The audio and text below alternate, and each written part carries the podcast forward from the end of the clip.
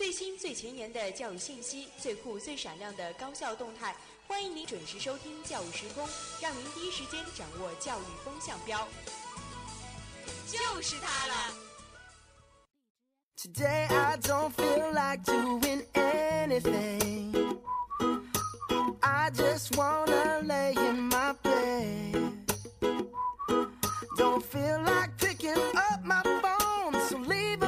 a message at the tone. Cause today I swear I'm not doing anything. Hello，各位听众，欢迎继续在周三的晚上收听 FM 九十五点二浙江师范大学校园之声啊。那么这一节又来到了教育时空的时间了，我是今天的主播乐天。我是依兰。好的，那么在今天节目的一开始，乐天也是有一个非常啊非常重要、非常严肃的问题想要问一问依兰，什么问题呢？就是我们今天晚上的外卖点好了吗？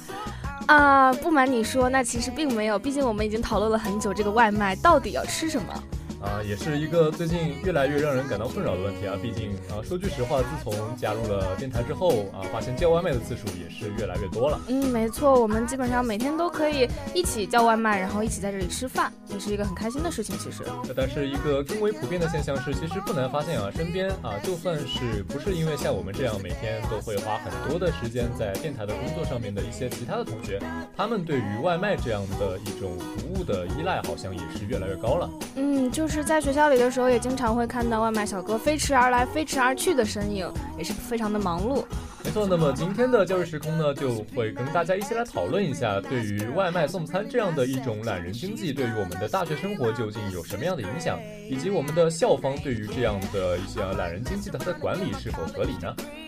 好的，那么在此之前呢，还是首先来依旧为大家介绍一下今天我们教育时空的主要内容。今天的教育时空呢，依旧是分为三个板块。第一个板块依旧是我们的教育新闻，第二个板块是我们的教育视窗，我们将会谈到在校大学生的实习状况的调查。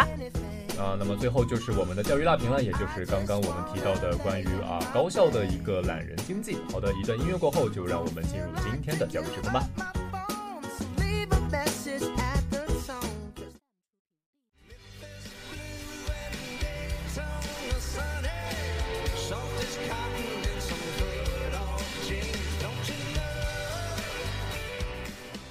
的，进入我们今天的第一个板块——教育新闻，让我们来看一看最近我们身边的教育圈都发生了哪些有趣的事儿。嗯，第一条是关于我们的啊，我们浙师大的一条新闻是巴基斯坦信德大学校长法塔赫·穆罕默德一行访问我校。那么在四月二十四日，巴基斯坦信德大学的校长法塔赫·穆罕默德一行呢，也是访问了我校。那么由我校的校长郑梦壮会见了代表团一行。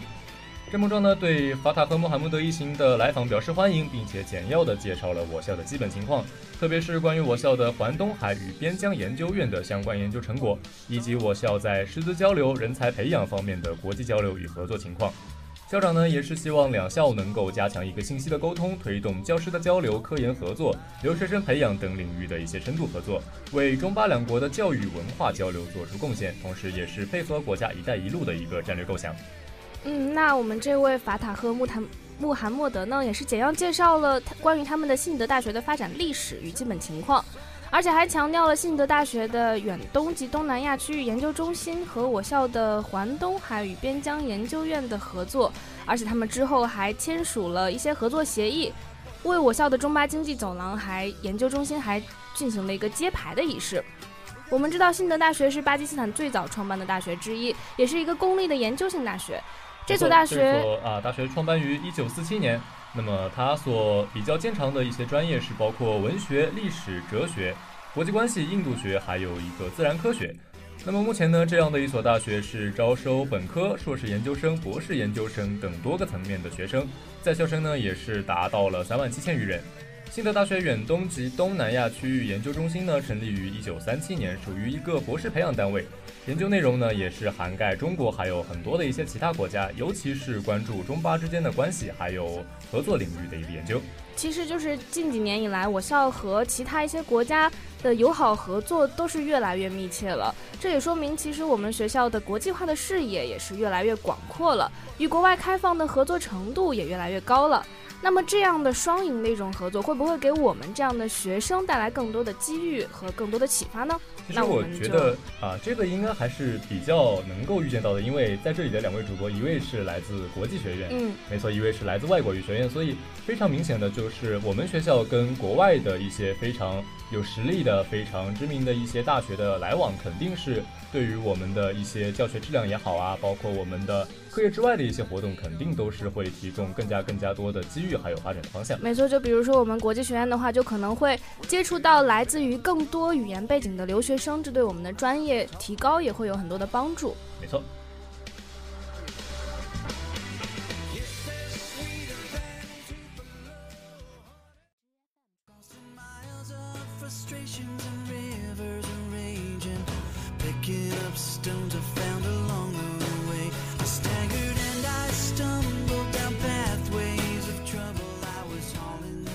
那么今天的第二条资讯呢，是武汉大学的致远奖学金成立，助力了 SAR 技术的发展。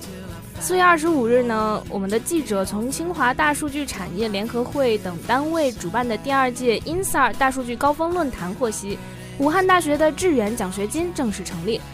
这个奖学金用于奖励武汉大学的遥感信息工程学院从事 SAR 和 INSAR 技术学习和研究的优秀的本科生和研究生。这一举动也激励了武汉大学的学子勤奋学习。没错，那么据了解啊，这个论坛呢也是以遥感构筑精细未来为主题，针对了国内外雷达遥感与 INSA 技术发展前沿进展，还有如何进行 INSA 大数据的挖掘和应用，进行了一个重点的讨论。那么在论坛的开幕仪式上呢，中国科学院的院长龚建雅，还有中国测绘地理信息学会的谭吉安处长，以及清华大学数据科学执行院执行的副院长，也是。很多非常啊非常知名的、非常有地位的一些大咖，也是共同见证了这个武汉大学致远奖学金的合作签约。那么，这个武汉大学致远奖学金呢，是由武汉大学、还有王之卓基金会以及东方致远共同发起设立的。一期合作呢是五年，包括一百万的现金捐赠和两百五十万的科研数据支持费用。奖学金呢用于奖励武汉大学遥感信息工程学院从事 SAR 和 InSAR 技术学习研究的优秀本科生、研究生。也是为了激励武大的学子能够更加勤奋的学习，努力进取。那么开幕仪式上呢，同时还进行了深圳市城市公共安全技术研究院致远 InSAR 城市公共安全研究中心的一个签约。那么在这个开幕仪式之后呢，与会专家还围绕遥感精细化应用前景。高分三号技术的特点及应用，还有时间序列 SAR 影像目标解译与动态分析，和 INSAR 技术在城市公共安全方面的应用等一些方面，还有在海洋地质灾害、铁路、机场、桥梁和输电线路等领域的监测应用进行了深入的交流和碰撞。与会嘉宾还共同见证了致远遥感云平台 Beta 版的发布仪式。那么，据悉，以英萨大数据为代表的遥感大数据啊，也是在城市治理、基础设施的一个健康诊断、灾害管控，包括风险评估和智慧城市等诸多领域，也是已经是迎来了一个全新的发展局面。那么，论坛的举办呢，也是为推动遥感大数据与社会精细化治理相结合，起到了一个非常重要的积极作用。其实，大数据现在也是我们非常火爆的一个。事情就包括在填报高考志愿的时候，大数据这个专业也是非常的火爆，也是很多人都想进入这个专业，因为感觉它有一个比较好的前景。没错，作为当代学子，其实非常欣慰的一点就是，你可以看到可供你选择的方向跟领域已经越来越多了。嗯，不像以前局限的，好像啊，家长会觉得值得去学习的、有出路的啊，包括前景比较好的专业，挑来挑去就只有那么几个。嗯，没错。其实啊，现在我们会有更多更多的一些可能会自己更加感兴趣的，包括是以前很少会有人尝试的一些新兴的领域去选择去尝试，我觉得是一个非常不错的现象。嗯，没错。Picking up stones I found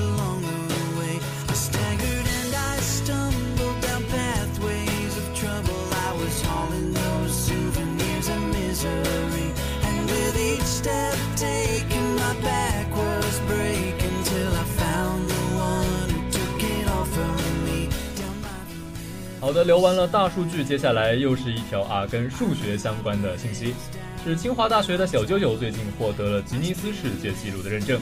根据清华大学官网的消息，日前清华简算表也是获得了吉尼斯世界纪录的一个认证。这个算表啊，收录于清华简第四级整理报告《清华大学战国竹战国竹简四》当中，是两千五百枚清华简中形制非常特殊的二十一支。那么竹简上端也是早有圆孔，孔内也是有丝带的残留。二零一零年的七月十二日，数学史专家呢也是对该片竹简进行了一个鉴定。专家们后来也是一致认为啊，这二十一支竹简呢，不仅具有数字的特质，更重要的是它具有一个运算的功能，是一份非常实用的运算表。同时啊，专家也是建议将这个东西命名为算表。那么算表呢，是我国留存最早的数学文献实物，也是填补了先秦数学文献的一个实物空白，是研究中国古代数学的一个非常珍贵的史料。那么也是经学者研究，吉尼斯世界纪录核实认证，这也是目前发现的人类最早的十进制计算器。那么这个算表啊，它呈一个表格形态，核心部分呢是由九至一以及它们的乘积八十一之一构成的啊一个九九乘法表。扩展部分呢，一端为半与半的乘积，也就是四分之一，古人称之为兹；另一端呢被乘数以及乘数分别扩大至十倍，也就是最大为九十与九十的乘积八千一百。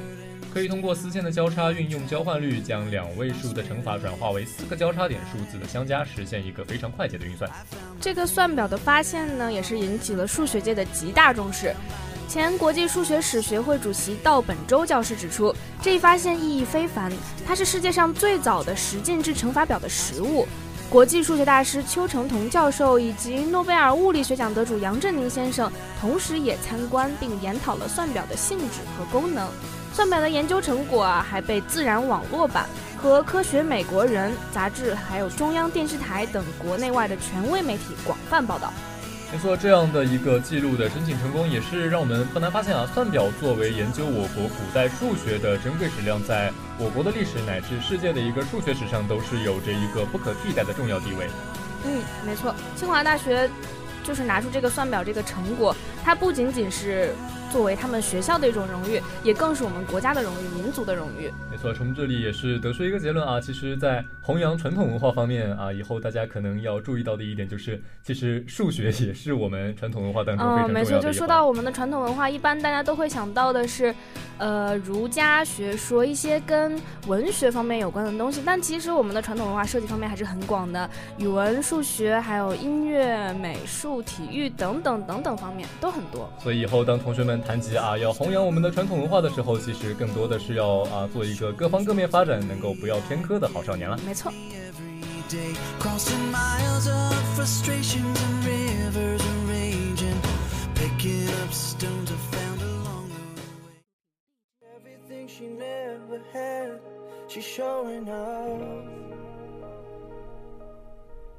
好的，结束了我们的教育新闻，接下来来到我们今天的第二个板块——教育视窗啊，让我们一起来看一看在校大学生的一个实习状况。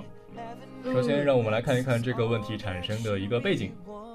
首先是因为我们刚刚过去了这个五一的小长假嘛，但是我们知道五一是劳动节啊，但是作为一个劳动者，我们的权益保护也是社会广泛关注的一个话题。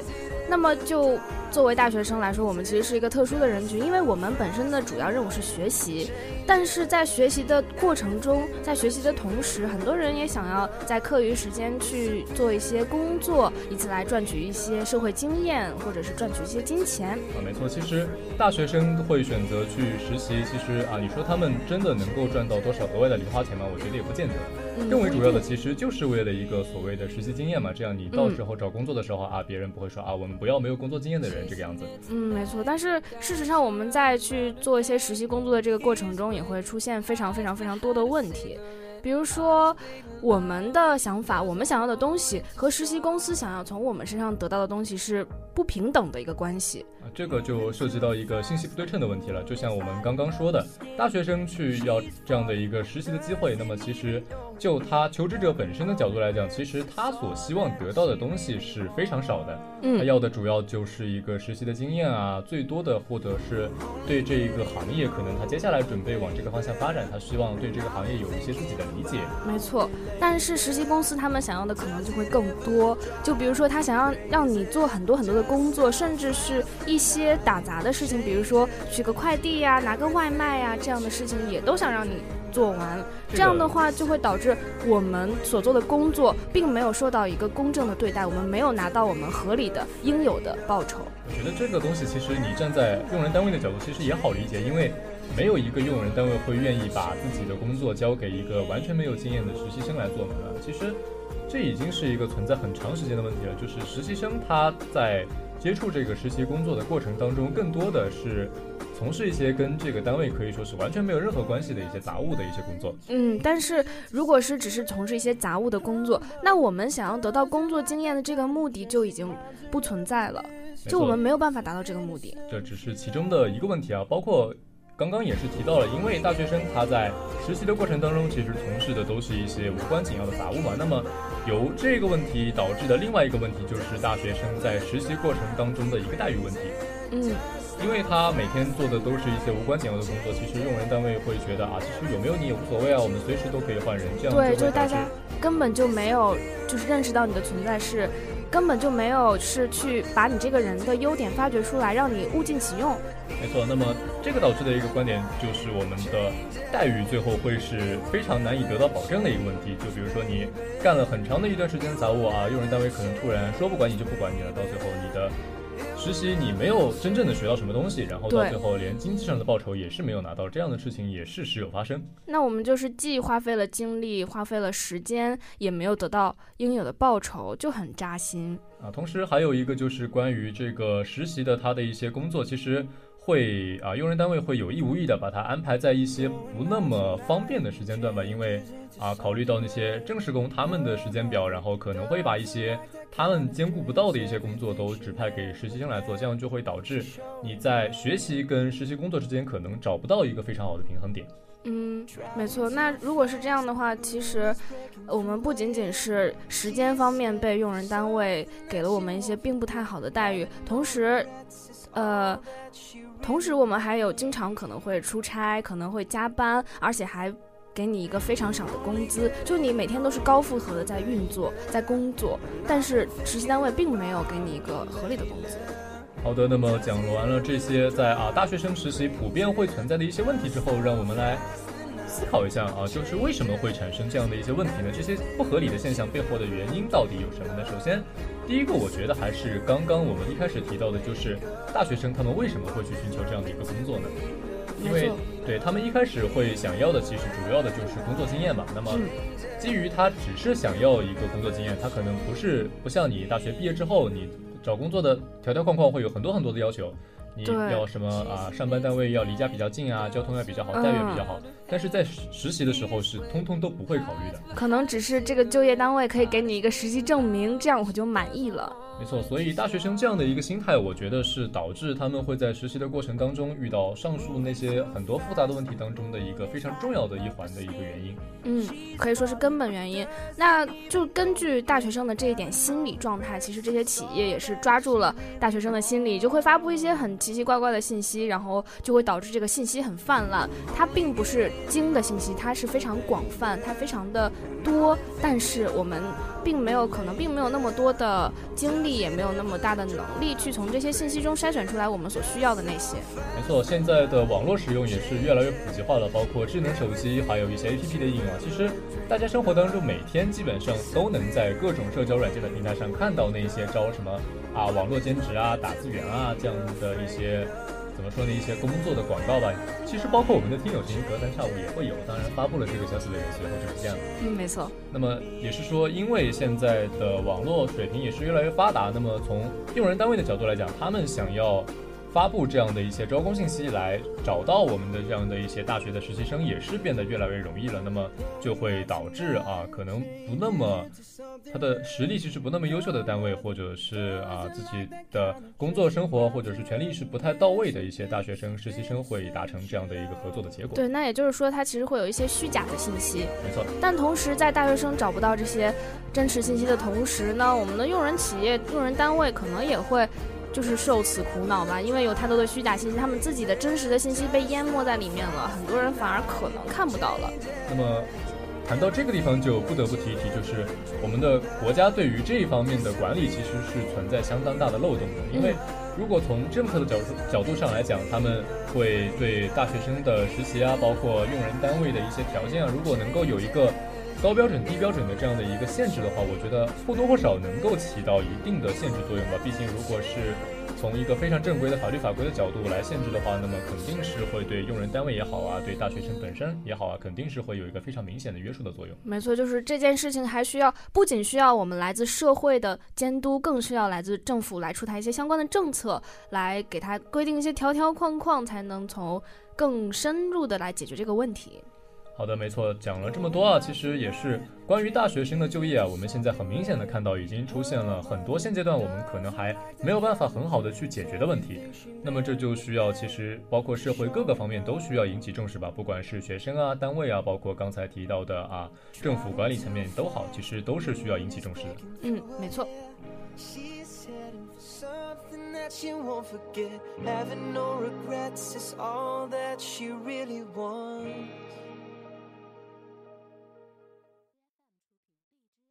I don't feel like doing anything. I just wanna lay in my bed. Don't feel like picking up my phone,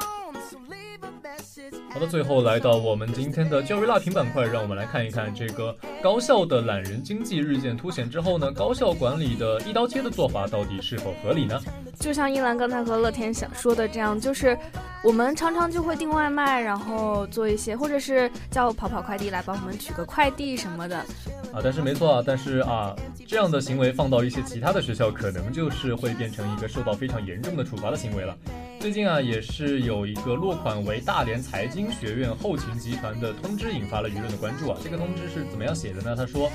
各公寓如发现订餐送餐的同学，将给予该同学寝室断电三日的一个处罚。而如果有同学举报订餐送餐的一个情况呢，一经查实，并且对商家进行处罚之后，将会给予该同学五百元的一个奖励。其实刚刚听到这样一个新闻的时候，一兰是感觉非常震惊的，就是我感觉根本无法理解，对吧？对，就是我们日常在做的一些事情，在另外一些学校竟然是被禁止了的，也不知道是为什么。呃，其实从需要领导的校领导的一个方面来考虑吧，可能是觉得这样的一个懒人经济，包括外卖也好啊，或者是啊，现在其实有一些啊真的比较懒的一些大学生，可能会包括像什么生活用品啊，其他的一些东西都会花钱让人送到一个寝室。那么学校可能是希望通过这样的一个令行禁止的方式，强制的中断这样的一个懒人经济在学校的一个产业链。但其实学校虽然是这样做了，但是。并不能从根本上解决这个问题，因为首先我们说，呃，一个大学生他是否懒，他是否是宅在寝室做一些东西，他并不取决于他是否订外卖或者是让别人送餐。如果他真的是心里就不想做，不想认真学习，不想出去做一些事情的话，即使没有订外卖这个方法，他也可以有其他的方法，比如说让室友帮忙带个饭，让室友帮忙取个快递，让室友帮忙买个东西，或者是其他的一些方法。那如果他心里真的是想好好学习呢，送。外卖其实对他来说是一个，呃，节省时间的方法。他既可以节省自己的时间，然后就可以做一些更多自己更喜欢或者是更重要的事情了。没错，可以听得出来啊，依兰在这方面也是非常的有经验跟心得。那么刚刚也是提到啊，校方真正其实值得提倡的做法是从。根源上去，如果你一定要这样做的话，从根源上杜绝这样的一个懒人经济。那么谈到根源，首先不得不提及的就是现在所谓的这样的一个懒人经济，它的形成的一个原因是什么？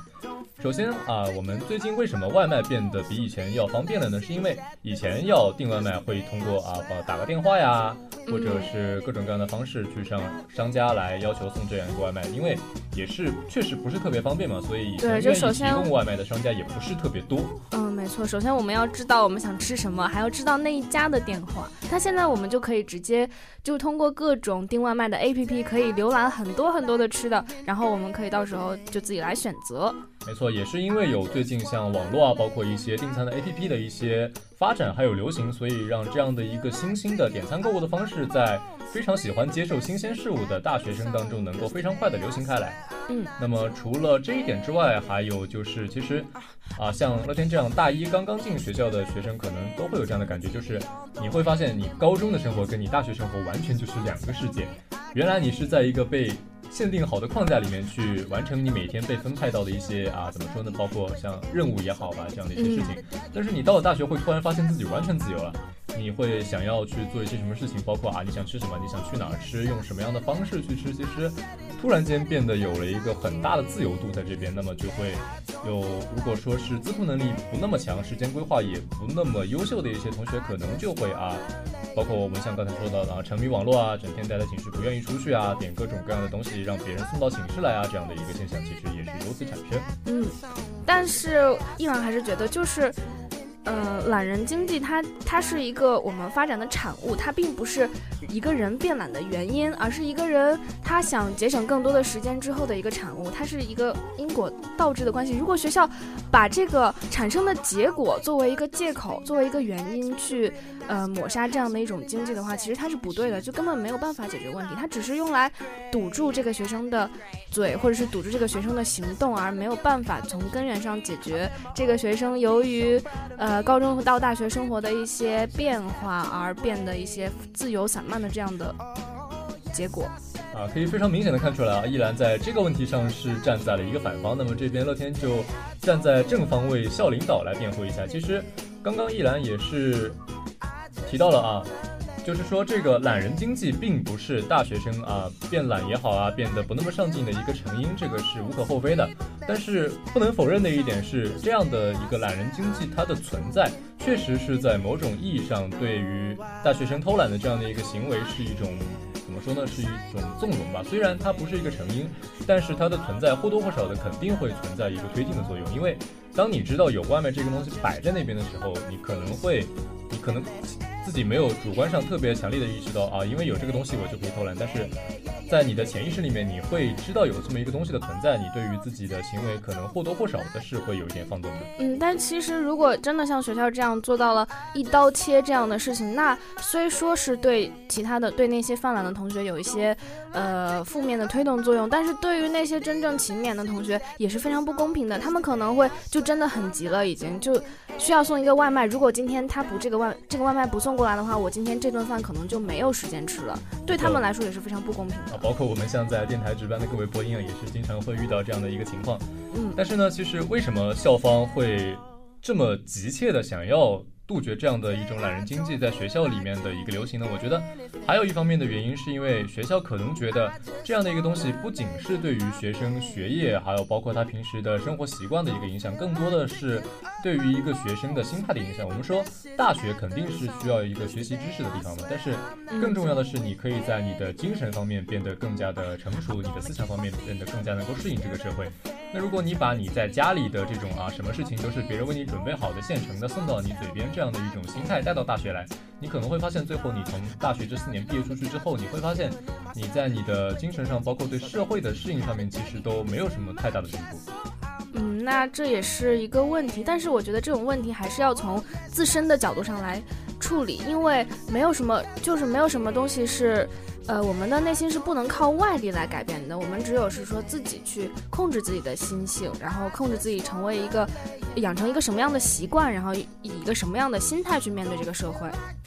啊，没错，那么也是说到了啊，刚才也是说了那么多啊，其实从我们两两方的角度，其实综合在一起，我们想表达的一个最基本的观点就是。不管这样的一个东西，它的存在究竟是合理的，或者是欠妥的，学校这种单方面杜绝的这样的一种举措肯定是不对的，还是不太妥当的。没错，其实啊，就包括像大禹治水嘛，也是提出了一个重要的观点，就是堵不是解决问题的方式，那些东西积压在那边，最终它的问题还是得不到解决。它只能是激化矛盾，并不能解决问题。没错，我们需要做到的还是疏导嘛，不管我们是啊，我们能够通过校方的一些努力，最终能够做到让我们的懒人经济在学校里一种更合理的方式跟学生们的生活结合在一起，而不是说啊这个东西在学校里就不能存在，或者说这个东西就是好这样的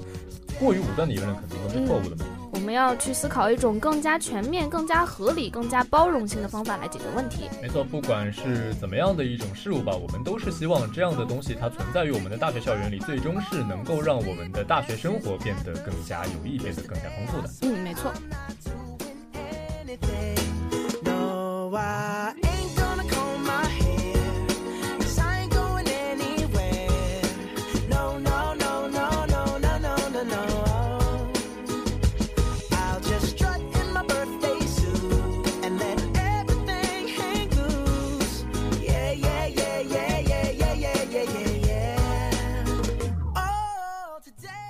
好的，时间过得也是非常的快，那么今天的教育时空在这一边也就接近尾声了。那么在节目的最后，依旧是为大家来回顾一下今天节目的主要内容。首先呢，第一个板块依旧是我们的教育新闻啊。今天的三条新闻都是怎么说呢？偏向学术方面的一些新闻吧。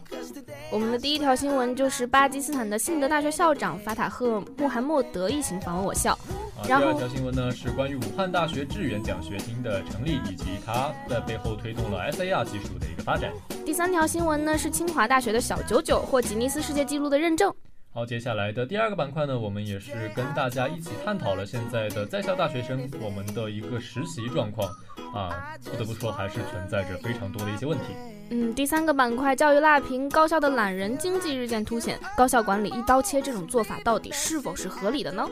好的，那么以上就是今天教育时空的全部内容，我是主播乐天，我是依兰，我们下期再见，拜拜。